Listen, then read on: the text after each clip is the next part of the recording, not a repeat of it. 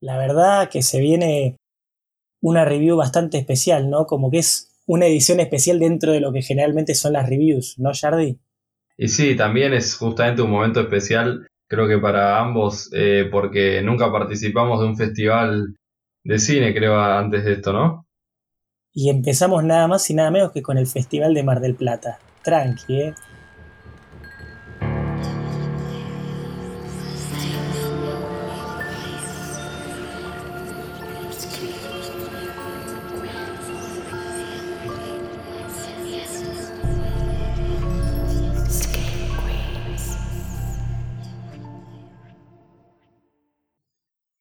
Buenas noches Screamers y bienvenidos a una nueva review. Mi nombre es Rodrigo Gilhueto y hoy estoy acompañado por Yardi. ¿Cómo andas, Yard? Buenas noches Screamers, sacando todo bien, ya estamos cerrando el año, es increíble pensar que ya estamos en diciembre, no, no caigo. Realmente, o sea, realmente fue un año atípico. Y pensar que nos quedan cuánto, 30 días de 2020 de todo lo que fue este 2020 es como una locura, es una locura pensarlo. Cómo, cómo la percepción del tiempo cambió totalmente, es, es muy loco. Sí, absolutamente, o sea, para mí lo que pasó en enero fue del año pasado ya. Es como que el encierro y la cuarentena fueron un año aparte casi. Sí, literal. Como que no pasó el tiempo. Sí, sí, totalmente. Bueno, igual hoy vamos a hablar justamente, creo, de una peli que habla sobre el tiempo. me gusta que ya vas tirando los, los, piecitos para lo que se viene. Pero sí, antes, antes de empezar con todo eso, tenemos pensado cerrar el año de la mejor manera posible. Tenemos un par de ideitas más todavía, un par de haces bajo la manga.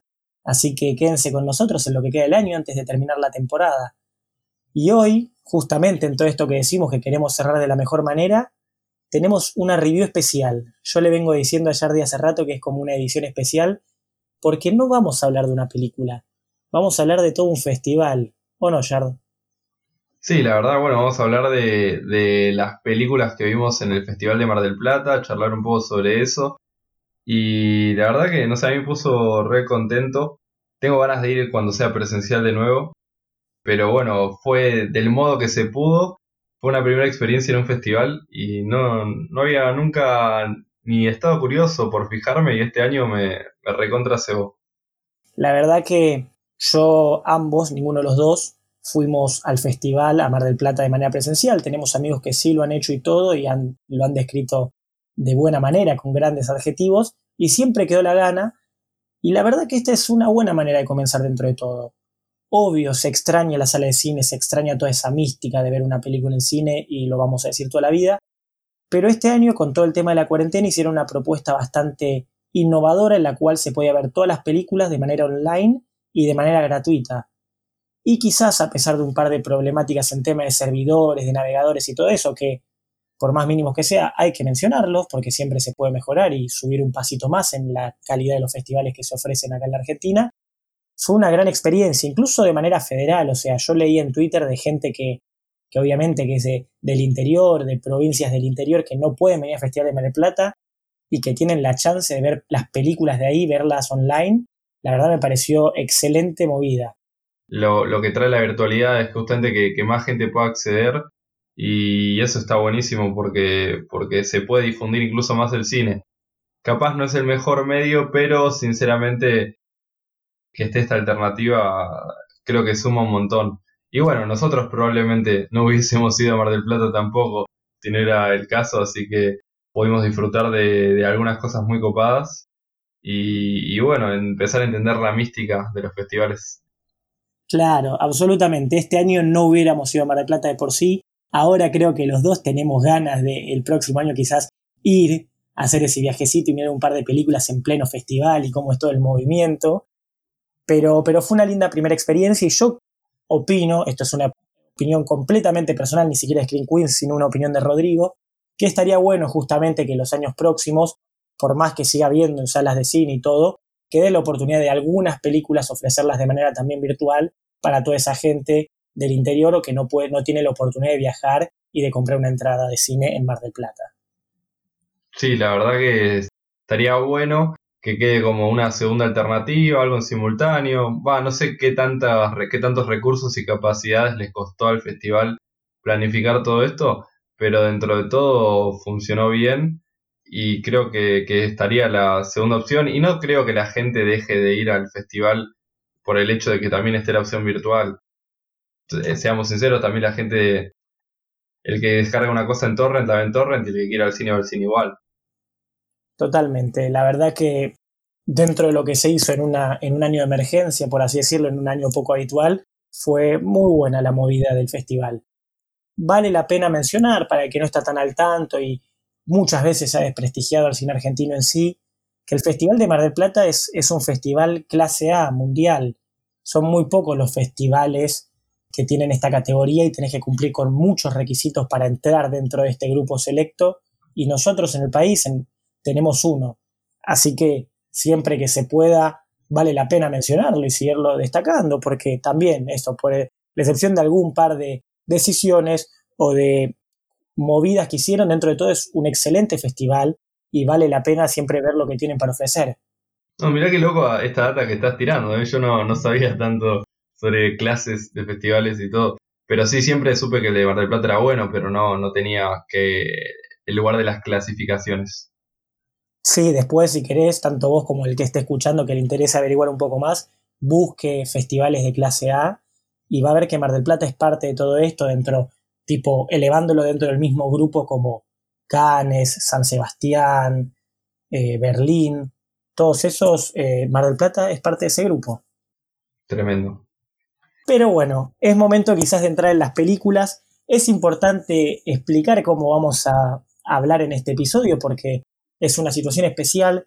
Es más, incluso dijimos, como no pudimos dar episodio en noviembre por cuestiones extra podcasteras, o sea, cuestiones personales en las que no pudimos tomarnos el tiempo como para armar y preparar un, episodio como se merecen o como nosotros queremos armarlo, mejor dicho, dijimos, bueno, vamos a hacer esta review especial en la cual va a ser más larga que las de costumbre, vamos a hablar de varias películas y, y vamos a detenernos en cada una y explicarlas bien. Es importante aclarar, para que no tengan miedo, por el que no vio ninguna de las pelis, que este episodio en particular, esta review especial, esta edición especial, no va a traer spoilers. Ninguna de las películas de las que vamos a hablar vamos a hacerlo imposible para no mencionar spoilers. Así que quédense tranquilos que no les vamos a tirar ninguna data para todos los que no vieron las películas. Así es, vamos a, vamos a hacerlo justamente más para tentarlos eh, y no para, bueno, acompañar al que ya lo haya visto, porque probablemente no haya muchos que, hayan podido acceder, eh, no sé, hay a bastantes pelis que sacaban las entradas al toque. Totalmente. Hubo muchas películas que se acabaron todas las entradas y que muy pocas tuvieron, le dieron de vuelta nuevas entradas, así que yo tengo que admitirlo, yo me quedé con las ganas de ver varias películas.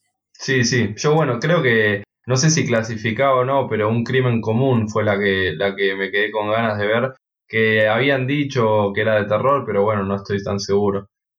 Yo también, me dijeron que no era terror, que era policial, pero que tenía un armado de terror, así que esa nos quedaremos con las ganas y cuando salga al público la podremos ver. Así es. Es momento de hablar. La verdad que yo no puedo hablar por ediciones anteriores, como dije, es la primera vez que me meto de lleno en un festival, pero creo que el catálogo dentro de la idea de género de terror que ofreció Mar del Plata fue bastante interesante, sumamente variado, tanto en tema de países como de temáticas que exploran las películas, y, la verdad que hay de todo, hay de todo para ver. Y vamos a empezar, por lo que hablamos con Shardy, hablando de una película canadiense. Camp True se llama. Shard, ¿querés contar un poquito de qué trata esta película? Dale, me parece bien.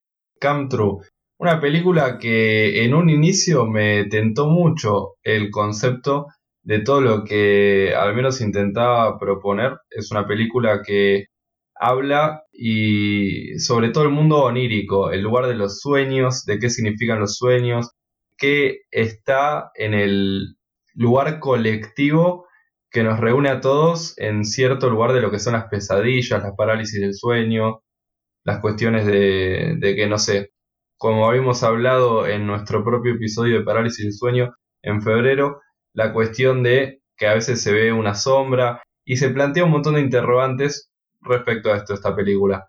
es, un, es una, una premisa muy tentadora la primera vez que uno lo escucha. Sí, totalmente. La verdad que la premisa por sí, ya como bien mencionaste, a partir de lo que habíamos hablado en nuestro episodio, que el que no lo escuchó, por favor vaya a escucharlo porque creo que todo el equipo está de acuerdo que es uno de nuestros mejores episodios. La verdad que proponía algo interesante o algo que nos llamaba la atención, que era todo el tema de los sueños, que la verdad que dentro de eso, al ser un área tan inexplorada de por sí, o no con tanta profundidad, se puede generar mucho dentro del terror o dentro del misterio que genera en la gente. La película propone a una adolescente llamada Sara, que claramente tiene problemas con, la familia, que se fue de la casa y, y está viviendo tipo a la intemperie, básicamente como una vagabunda, y tiene problemas de sueño. Entonces se encuentra con un, un estudio, una oferta para participar de un estudio de investigación, ella como, no como paciente, como muestra dentro del testeo que se hace, donde le ofrecen un lugar para dormir, ya que es un análisis de sueños, un estudio acerca de los sueños, y plata a cambio de eso. O sea, el intercambio perfecto. Yo no tengo dónde dormir y me ofrecen cama y plata. Mejor imposible. Pero a medida que va pasando la investigación se va dando cuenta que hay algo más detrás de eso y que las pesadillas no son tan interesantes que pueden llegar a tenerles problemas, tanto a ella como al equipo de investigación. Misteriosa. Sí, la verdad que, deja, deja el misterio. Eh, abre, o sea, creo que da más curiosidad. Eh, la estamos vendiendo muy bien y me preocupa un poco eso, pero bueno. Es tu momento para decir por qué te parece que le estamos vendiendo mejor de lo que debería ser. ¿Qué pasó? Dentro sin spoilers, pero ¿qué te pareció la peli? Y yo creo que justamente es una premisa que es muy tentadora. Uno ve eso y dice, nada, tremendo, eh, explorar sobre eso. Al principio lo expone bien, empieza a crear toda esta construcción de este mundo con esta información, que es un poco lo que hablamos en nuestro episodio justamente, de los ciclos del sueño. Y nada, la película simplemente se traiciona a sí misma. Es una película que, plantea todo un camino y en un momento eh, abandona ese camino y la trama para el final se desdibuja totalmente a un punto donde uno se queda yo realmente eh, me empecé a reír al final porque no entendía qué estaba pasando y todo lo que todos los plot eh, points que se estaban moviendo hacia un lugar que me están dando intriga eh, desaparecieron. Es muy cierto lo que decís. Yo también le quiero agregar también un puntito para pegarle que es el hecho de que tiene un ritmo extraño, o no de por sí extraño, pero que no te termine de comprar. O sea, recién entras en la película, recién te involucras vos personal o emocional o mentalmente en lo que estás viendo a la hora, lo cual es un montón para una película de hora y media. Que recién al minuto 50, 55 digas, ok, quiero saber qué pasa. Obviamente nosotros estamos ahí justamente como espectadores de festival, sin saber de qué trataba la película y ofreciéndonos a ver. Pero dentro de una idea de un lanzamiento más comercial, la gente se te aburre si vos dentro de una hora, dentro de 50 minutos, no propones por fuera de que es una trama interesante, pero no propones nada dentro de la propia película que atrape a la gente. Era todo muy misterioso, la realidad es que para mí el juego dentro del misterio estaba bueno, pero lo extendieron demasiado, y recién obviamente me involucro cuando me cuentan bien cuáles son las reglas del juego, de esta película, con qué nos manejamos. Entonces yo a la hora recién estoy muy metido y también, como bien menciona Jardy, hay arcos argumentales que desaparecen, que no se los toca nunca más. Hay cambios radicales de 180 que decís, esto está perdiendo el sentido. Y te termina decepcionando. La verdad es que a mí personalmente me decepcionó. Sí, y una cuestión chiquitita y que lo leí en, tu review y que a mí también me pareció un poco como rara, eh, es la cuestión de, que hay toda una tensión como sexual, romántica, entre un personaje que tiene, no sé, 30 y algo, y la personaje principal, que es un adolescente que está en el colegio, y es como que recién en un, en un momento como que esfuerzan el guion para aclarar, sí, sí, sí, tengo 18. Y bueno, eso capaz es medio borde, muy borde. Sí, porque hay todo este arco también romántico dentro de la película que, que claramente está mal. Al punto de esto que bien menciona Jardy, que lo tienen que expresar que como que el personaje le diga directamente a la cámara, no, che, no te preocupes, esto no está mal. Pero si tenés que vos incluir en tu guion que alguien aclare eso, es porque algo estaba mal desde un principio y vos mismo te diste cuenta. De por sí, incluso por fuera de todo eso, porque si vos me decís, bueno, pero la trama va por ese lado, porque existen películas que justamente te quieren mostrar lo mal que están ese tipo de relaciones o, o lo no, no incómodas, lo equivocadas que están. Sin embargo, no es esto. Realmente si sacás todo el tema de la trama romántica, del arco romántico, no influye en la película, no influye en lo que es la película en sí. Entonces, te das cuenta que es innecesario. Y eso hace que sea como más raro y que cuando te la pones a pensar en frío es como, mmm, ¿qué quiso hacer? Un dato de color que, vamos, que estoy mencionando ahora, cada director escribió y dirigió su propia película. En este caso el nombre es Anthony Scott Burns. Y la verdad es que te deja pensando, ¿qué onda, che? Acá hay algo raro. Es importante igual aclarar que en este caso de Come True, Anthony Scott Burns hizo el guion, pero la historia es de Daniel Weissenberger. Nada, dato de color para el que quiere buscar o el que quizás sabe. Lo cierto es que acá estamos jugando con gente que no tenemos mucho conocimiento. Justamente en la idea de festival entramos como espectadores sumamente pasivos, sin ver trailers, solamente leyendo la sinopsis, y nos encontramos con cosas y actores y equipos y miembros de la crew, del equipo que no conocíamos y que, bueno, algunos están haciendo su carrera ahora. Pero bueno, antes de cerrar con esto, vamos a darle un pequeño puntaje a cada una. Yardi, este, ¿qué, ¿cuál es tu puntaje? Y yo a esta peli eh, sí me cuesta, me, me, cuesta decirme, pero creo que entre un 2 y un 3 un, sí, no sé, un 3 por hacer un poco más buenos. Sí, yo por la parte fotográfica, porque la verdad creo que lo que más le destaco dentro de todo es que tiene una fotografía que le hizo el mismo director preciosa, tiene muy lindos colores en grandes momentos, y la parte de música también es muy interesante, así que yo le pongo el 3.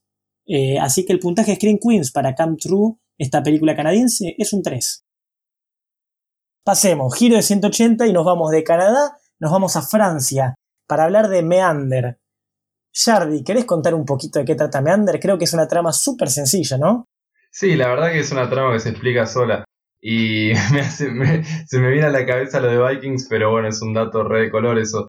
Pero son justamente eh, dos actores de Vikings.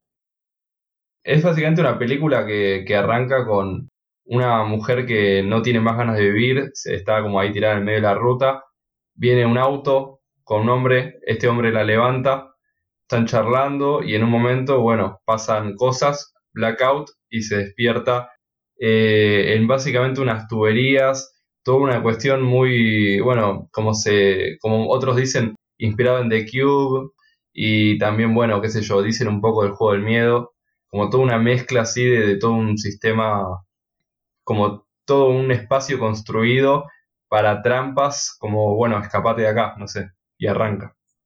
Sí, básicamente es una película eh, de las que proponen escaparse de una, de una, estructura mortal, de unas trampas mortales. Y, la película es literalmente eso. Y que en este caso es, a diferencia justamente del cubo, que era un cubo con distintas alas, este es, un, es una tubería. Es una tubería con distintas trampas y ella, más que tiene que salir, se tiene que arrastrar a la salida. También una película corta que con la propuesta, o sea, es sumamente básica, pero interesante por si va. A mí siempre, creo que eso también lo leíste en mi review de Letterbox, pero siempre el tema de por cuánto espacio puedo yo arrastrarme, siempre me ha parecido en mi cabeza o en los sueños también, justamente para traerla desde Camp True. Entonces era muy interesante ver esto de cómo las cañerías iban cambiando sus tamaños y ella se seguía arrastrando, ¿no? sí, sí, yo una cosa que justamente me parece una peli muy claustrofóbica y yo no tengo pesadillas, sinceramente mis sueños me las arreglo muy bien, pero de las pocas cosas que a veces me llegan a angustiar en mis sueños todavía es cuando tengo que pasar por espacios muy angostos. Y, nada, la verdad que toda la primera parte de inicio de la película era muy claustrofóbica, muy tensa y estaba, la verdad, muy bien llevada y yo estaba muy, muy metido en esa tensión. Pero... y bueno, pero pasó de nuevo creo que estas dos pelis, las primeras dos que estamos hablando, tienen eso en común, que, que nada, eh, quieren agregar cosas o dar una especie de plot twist o agregado siempre llegando para el final, que, que hicieron que, que, todo se desdibuje un poco, que pierda el sentido de lo que era el motivo original. Y también siento que un gran problema es que se entiende el porqué, la motivación del personaje y de, la situación, y siento que lo sobreaclaran a un nivel que ya se vuelve como molesto, porque es como, no, sí, ya entendí por qué está pasando esto en el minuto 20, y te lo siguen repitiendo en voz alta, en diálogo, hasta, el, hasta, hasta que se termina la película, y te lo reaclaran cuando se termina la película, y es como, ya, ya entendí hace un, hace un montón, ya entendí. Y siguen. La verdad que la peli de por sí, eh, vamos con la parte buena, la trama es sencilla pero te atrapa, es claustrofóbica, o sea, vos literal los primeros, la primera media hora estás muy tenso viendo cómo se va, hasta que entendés bien las reglas de juego del lugar, es como que estás tenso viendo qué le puede llegar a pasar. Es una peli que a pesar de ser en un tubo con esta idea claustrofóbica, visualmente está muy bien hecha, el tema de las luces y los colores en ciertos momentos está bastante bueno, creo que acá Fer hubiera tirado muchos más datos de color de manera sin spoilers, pero bajo ella, la idea de que ella tiene un brazalete que le da color al momento, como que le uso de linterna, hay momentos en los que esta idea queda buena con los colores que va reflejando en la propia tubería. Sí, la verdad. Eh, no, que, sí, que a nivel visual, fotográfico y cómo está construido los espacios es muy, es muy interesante, muy lindo. Y hay como justamente una cuestión de, de como si vas atravesando por ciertos momentos con distintos colores en distintos, entre comillas, podríamos decir, desafíos. Y, la acompaña, acompaña muy bien a nivel visual la película, la verdad. Sí, totalmente. Hay, hay cada desafío como que tiene colores simbólicos o icónicos para cada etapa. Entonces, eso está muy bien hecho. Creo que es el punto eh, que más me gustó de por sí. Pero también pierde mucho, pierde mucho con sus intentos de plot twist que al principio el primer plot twist es como que yo me lo banco y digo, ok, era potable, pero después ya se va muy de mambo y, cierra justamente con esta idea que vos decís, eh, la parte simbólica lo que quiere representar, o el desafío emocional que el personaje quiere atravesar, que lo repiten tanto dentro de la idea, está al borde, siento yo, justamente lo que decíamos con el hoyo, de que el mensaje estaba bien claro y ellos no lo tenían que repetir tanto. Bueno, acá no es tan explícito, de decirte, ah, vos haces esto por tal cosa y tenés que atravesar este tubo por tal motivo, pero vos no entendías qué significaba eso. El tema es que también mucho en el simbolismo, pero lo repitieron tanto que al punto que hay momentos en los que lo repitieron que te generan dudas, o sea, que vos decís, acá perdió el sentido, esto no tiene sentido. Que no quiero entrar en spoilers, que es muy sencillo, hay un error, Jardy, que después te voy a comentar, pero que vos decís, ¿Cómo pasa esto? Dentro de las reglas del propio tubo no tiene sentido lo que está pasando. Y mira que el tubo tenía varias reglas que se podían expandir y todo, muy flexibles. Pero incluso dentro de todo eso perdía, perdía el sentido. Y eso para mí le bajó mucho. Al punto de que para mí el final, creo que esto, lo que acompaña a estas dos primeras películas es que sus finales son mediocres. Por, eh, eh, por no decir que el primero es bastante ridículo. Pero este es como, me. Es literalmente esa expresión, te quedas como con un me bien grande. Sí, sí, a mí me pasó lo mismo.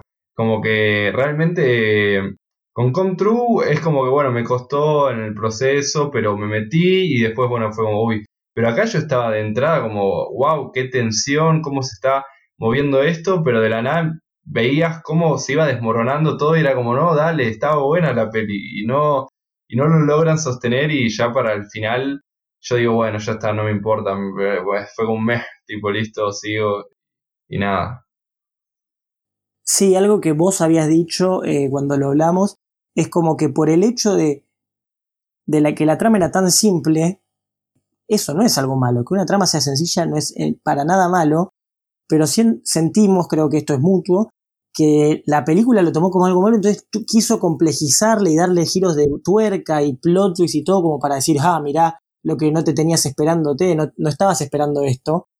Y, la terminaron arruinando, cuando la trama sencilla de por sí, si la seguían de esa manera, hubiera sido mucho más efectiva, más exitosa.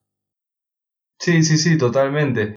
Eh, yo creo justamente, eh, bueno, totalmente mutuo, porque yo no tenía problema si era, si era el tubo únicamente y, la, y que la película se maneje de un modo con nada, simplemente siento que como que se les falló cómo seguimos sosteniendo esta tensión y empezaron a darle trama extra, cosas que ya no, no valían la pena. Y bueno, se terminó, se terminó desmoronando. Pero bueno, el datito de color es verdad que eh, los actores que aparecen eh, son todos de, de Vikings. Sporum y el King Harald, ¿verdad? Era, era gracioso porque, porque, bueno, si cuando entendés la, trama de la película, ciertas cosas del, de la personaje, de que era Porun, es como que como si se hubiera ido de Vikings y realmente el mismo personaje llegó hasta acá en algún modo. Era gracioso y, la verdad que, que sí, es, es loco porque ellos nunca actuaron en la serie en simultáneo, eh, como que son de otras temporadas, pero bueno, claramente hicieron este proyecto juntos después, que es una casualidad tal vez. Claro, pero como que los personajes propiamente, como que continuaba la idea de los propios personajes dentro de esta peli, porque el King Harold también hasta cierto punto. Sí, la verdad que sí. Pero bueno, esas fueron las películas que tenemos del hemisferio norte, porque ahora hacemos otro giro de 180, nosotros estamos con los plot twists acá, y nos vamos a Latinoamérica, y ahora vamos a hablar de una película uruguaya.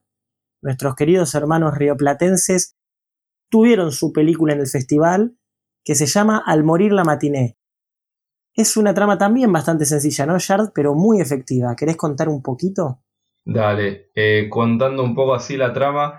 Eh, bueno, básicamente la película es un slasher con un setting, no sé, dentro de todo me pareció original. Es en un, cine en Montevideo en los 90 y bueno, justamente al morir la matiné es porque cuando termina las películas que no son, que digo que serían aptas para todo el público, a la noche pasan estas cuestiones más oscuras, película de terror, todo, y bueno, vemos a los personajes que van al cine básicamente, y hay un asesino en el cine, y bueno, conocemos la fórmula de los slashers y siento que a pesar de que la conozcamos, esta peli me divirtió porque es un setting original y tuvo sus cositas distintas. Es un tributo al slasher esta película que está escrita y dirigida por Maximiliano Contenti.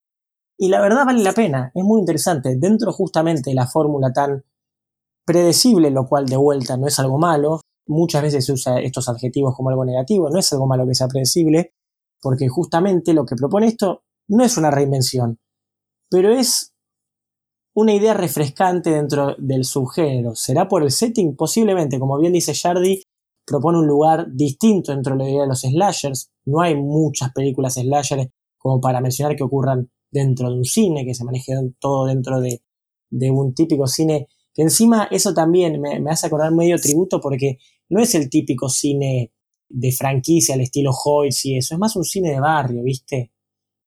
Que tiene la propia, la, mina que hace todo lo de las entradas y el tipo de pochoclero, pero que es como un grupo de gente que trabaja bastante reducido, que tiene turnos sobre turnos, por así decirlos, como este, viste, el padre de uno de los personajes principales, que es justamente el proyeccionista, ahí está, que tiene que trabajar sobre turno y al final lo reemplaza la hija.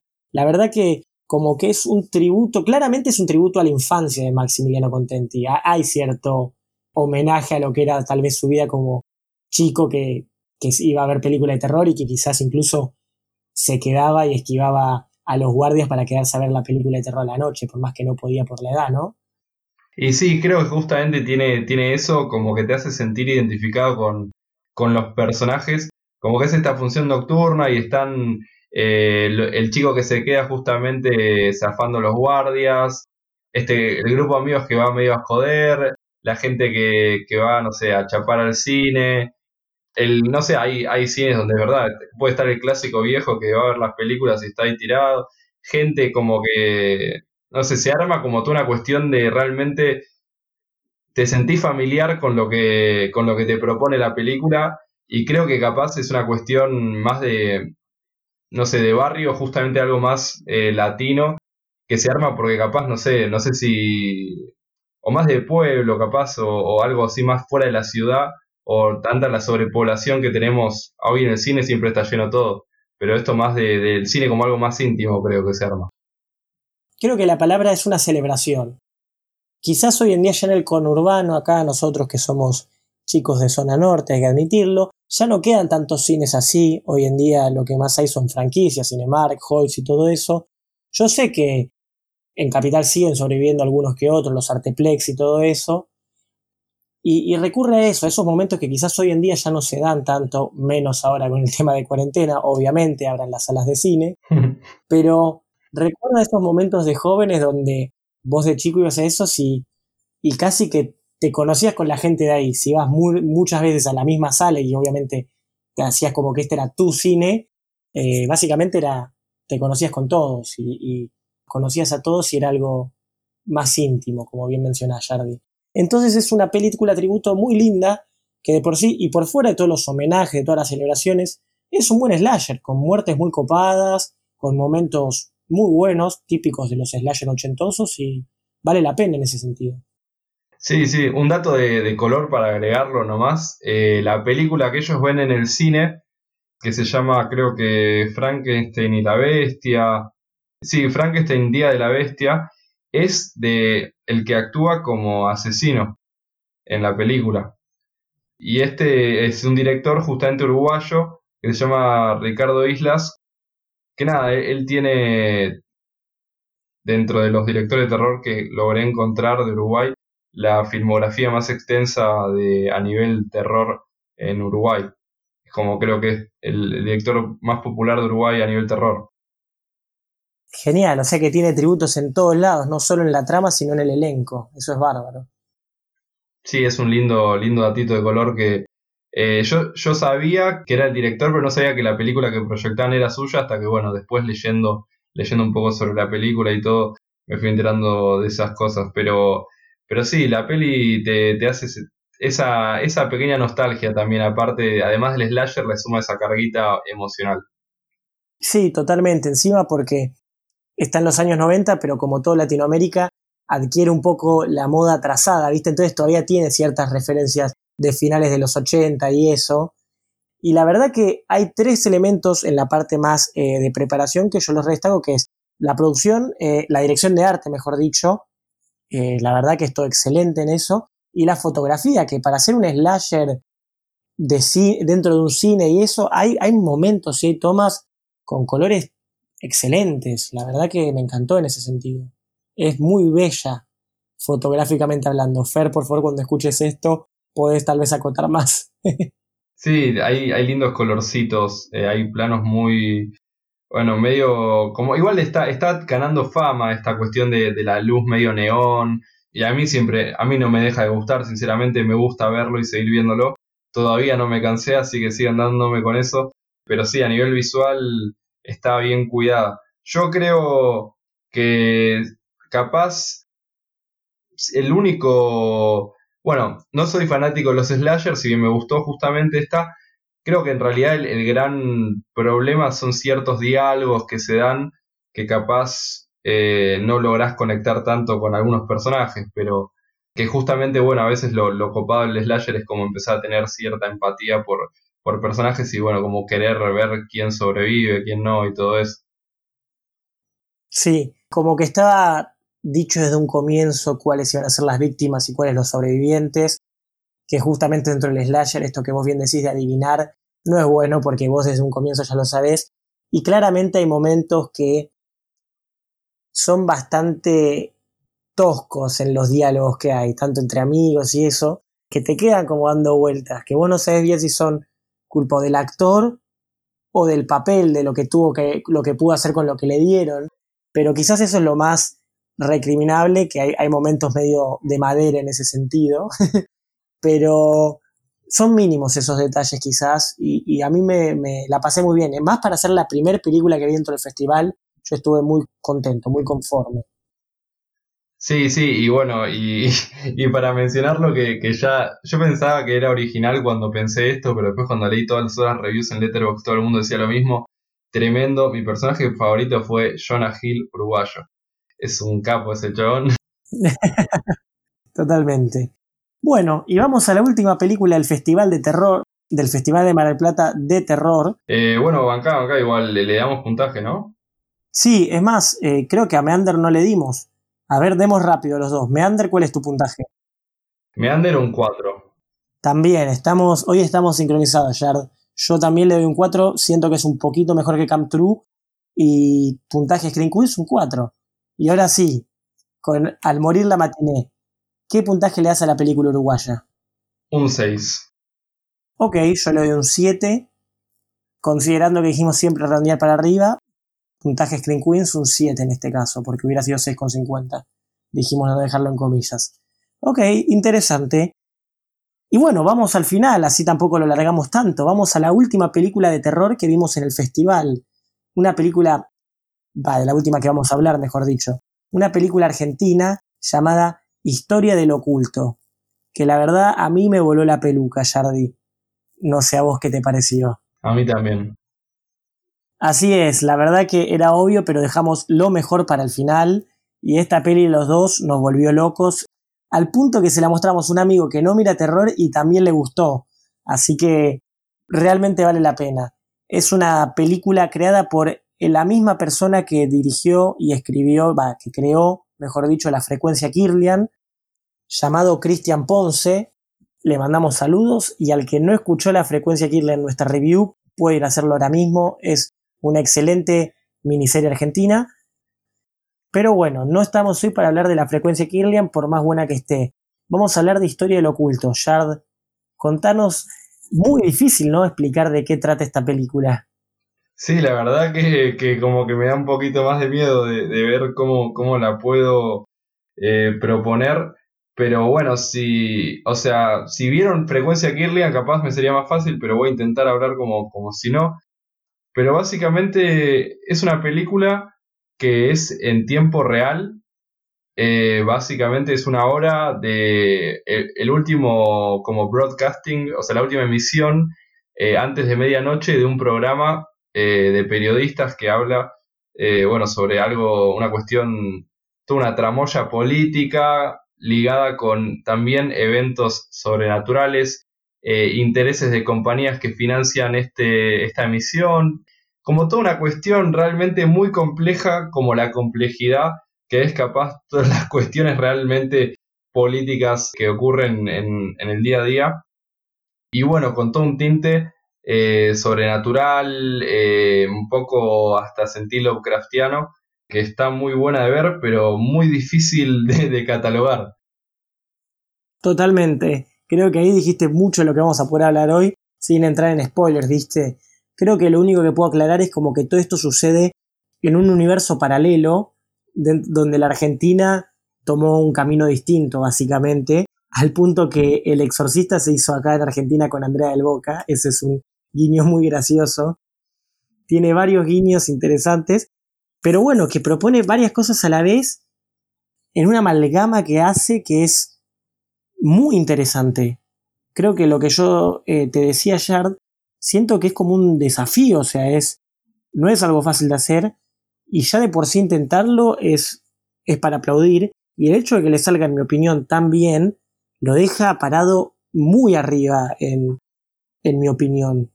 Es algo realmente interesante y es como vos bien decís, es una película de conspiraciones, es una película de terror, es una película de suspenso, es medio policial, es una película Lovecraftiana, es una película de ciencia ficción, todo eso a la vez. Es un pastiche. Ahí está, ahí encontré una palabra excelente para describirlo. Es un gran pastiche. sí, sí. Eh, o sea, es que a mí me pasa que creo que algo que sabe hacer el cine argentino muy bien es, son las películas policiales oscuras. Y creo que tenemos buenas referencias de eso y capaz esto permitió que justamente la película logre construirse muy bien, como que es algo que, está bastante explorado en el cine argentino y, tiene toda una vibra de misterio y de seriedad. La película se toma muy en serio y lo hace bien. No, a veces estamos ya acostumbrados a toda la cuestión postmoderna de, reírse sobre la película y no, esta es una película seria y que, y que está muy bien llevada, con mucho, con realmente no subestima al espectador, te deja misterios eh, muchos guiños, referencias que fueron lindas de ver. También mismo, eh, en un momento hay una referencia a la frecuencia Kirlian de que en el libro de un sociólogo que es un personaje, en un momento enfocan así de costado el libro y si uno lee lo que está escrito, yo pausé porque estaba, no sé, en esa, y dice como, estaba mencionado como el lugar Kirlian, como este lugar que está marcado, como si estaría todo dentro de un mismo universo, parecería, como que se está construyendo algo ahí, y nada, es una película que, realmente te, te propone este juego de, de entender y no entender, de estar cerca de ver algo pero no verlo, y te tiene pensando en todo momento. Y la verdad que logra sostener y que cuando va revelándose a sí misma no te, no te quedas con un mal gusto en la boca porque, porque supo encontrar los recursos indicados para, para cerrar todo. La verdad que es una película que está bien hecha. Sí, totalmente. Estoy muy de acuerdo con lo que dijiste. No, la verdad que terminé muy contento. Eso que dijiste que es muy importante no subestima al espectador y te deja pensando incluso en la última escena. Te deja hacer tu propia interpretación porque también eso es lo que tiene esta peli donde no hay una interpretación correcta y vos podés tener una y no va a estar mal. Dentro de todo, si la puedes justificar, va a estar bien porque es una película abierta y eso es genial. Y algo que quiero solamente incluir para, para cerrar este, esta opinión mía sobre la película es que de por sí es muy interesante considerando la frecuencia Kirlian, que también la creó Cristian Ponce, como la frecuencia justamente habla de, de, un programa de radio y eso, mientras que esta habla de un programa de televisión en tiempo real y todo esto. Entonces es como era muy entendible que pase de una serie sobre una radio a una película sobre la televisión, como que es literalmente un paso en la escalera mediática y, de instrumentos mediáticos. Esto quizás estoy hablando mucho de, de, comunicación y lo que estudié, pero era como el siguiente paso dentro de esta idea. Y como vos decís, dentro de la idea del universo conectado, tiene también sentido esto, que haya pasado de la radio a la televisión. Nada, me pareció un lindo, una interesante idea unida, como estaba todo encadenado de por sí, y no tengo mucho más para decir. Para mí, dentro de esto, todas las sesiones están bien. Incluso como criticamos a la película anterior de Almorí la Matiné, que había ciertos diálogos y actuaciones que tal vez eran medio toscos. En este no, en esta está todo bien pensado, las actuaciones son exactas, los diálogos entre ellos son los justos y necesarios y están bien. Eh, el formato que se le dio a la película, el, el, el, aspecto radial, el ratio aspect, perdón, eh, de la película, los colores, la verdad, siento que todo fue una buena decisión y estoy muy, muy sorprendido y muy conforme de haberla visto. Y sí, justamente para agregar eso de, bueno, eso que decías de, la evolución del radio a la televisión, estoy totalmente de acuerdo. Y justamente para profundizar un poco más, capaz en esto del radio y todo, justamente a veces uno ve una película que de la nada está en un ratio X y decís, bueno, listo, ya fue, está así y capaz es distinto de ver y lindo. Eh, me pasó con A Ghost Story, que a mí no me llamó por, porque lo vi así. Pero acá siento que realmente hasta ese recurso tan a veces, al principio como que no me había dado cuenta y la nada digo, no, che, espera, está el ratio así. Como que hasta eso tiene sentido. Todas las, todos los elementos que están dando vueltas en la película están meticulosamente elegidos y nada está de más y todo en un momento va tornando sentido y te vas dando cuenta de lo rico que es en contenido esto. O sea, le tengo, le tengo fe a Cristian Ponce y espero que, sigamos evolucionando desde ahí. ¿Y entonces cuál es tu puntaje? La verdad que lo único malo que le vi a esta película, en realidad ni siquiera fue de la película, fue el servicio de streaming justo ese día me andó bastante peor que otros días y se me trabó unas veces, pero nada, un 9, un 9 le voy a poner. Sí, yo estoy 100% de acuerdo. Hoy estuvimos muy sincronizados y también le pongo un 9 a esta película. Así que se termina esta review y se va del festival con el puntaje más alto. Historia del oculto, un 9. La verdad, muy conforme con esta película, muy conforme con el festival en sí. Ya para ir cerrando, porque sé que se nos expandió y todo, no voy ni incluso a dar las redes y todo eso, ya lo saben, saben dónde seguirnos, dónde escucharnos.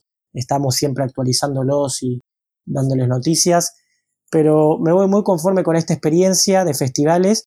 E incluso ahora empieza que también va a ser de la misma manera, quería cerrar recomendándoselos, el Buenos Aires Rojo Sangre, que es un festival exclusivamente dedicado al terror, posiblemente el más grande de Argentina eh, dentro del género de terror, y también va a ser online y gratuito, así que no dejen pasar esta experiencia porque la verdad que eh, por lo menos de manera virtual, que fue la primera vez que lo experimenté, fue muy interesante participar activamente en un festival y, moverme en los tiempos de los festivales y ver las películas que ellos me proponían a mí sin, como espectador pasivo en esto, sin tener conocimiento alguno y ver qué, qué me recomiendan ellos.